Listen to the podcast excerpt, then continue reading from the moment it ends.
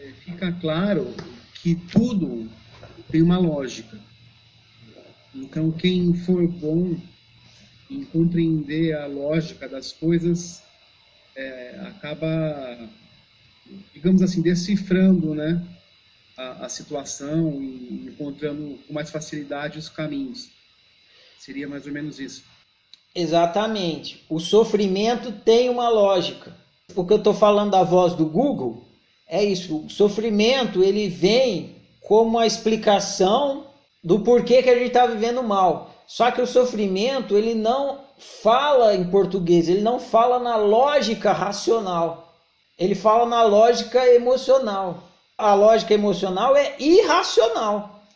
Cabe a você pegar o sofrimento e traduzir da lógica emocional para a lógica racional. Esse processo de traduzir a, a experiência emocional em entendimento lógico é a autoanálise. É você fazendo análise. Tem uma lógica no sofrimento, ele não está acontecendo por acaso. O sofrimento, que nem a febre. Quando você está com febre, a febre é incômodo, mas a febre não acontece por acaso. Tem um motivo para a febre estar tá ali. Sofrimento é como a febre. Quando surge o sofrimento, quando surge a febre, ela não está ali por acaso, tem uma lógica. Só que a febre em si não explica o motivo dela. Você precisa analisar, fazer exames no seu corpo e descobrir, ó, essa febre é indicativo de que tem um problema no pâncreas. Porque tem a febre, e aí tem exame aqui do sangue, exame do órgão, ah, o problema no pâncreas. Essa febre é um, um negócio no pâncreas. A febre em si, ela é só indicativo, ela não fala que o problema é no pâncreas, mas ela indica.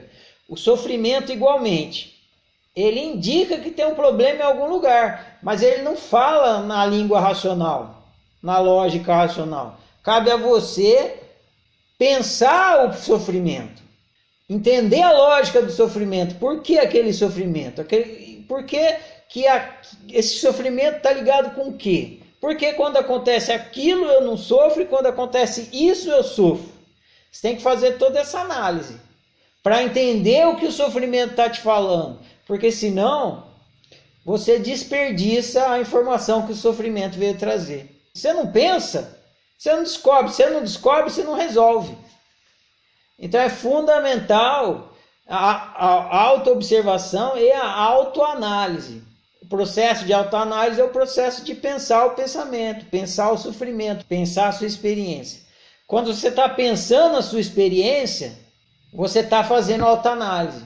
E aí você vai descobrir. Então você precisa usar a sua razão, que é o pensar, para pegar essa lógica que está implícita no sofrimento e deixar explícita. E aí você vai estar tá descobrindo e produzindo autoconhecimento.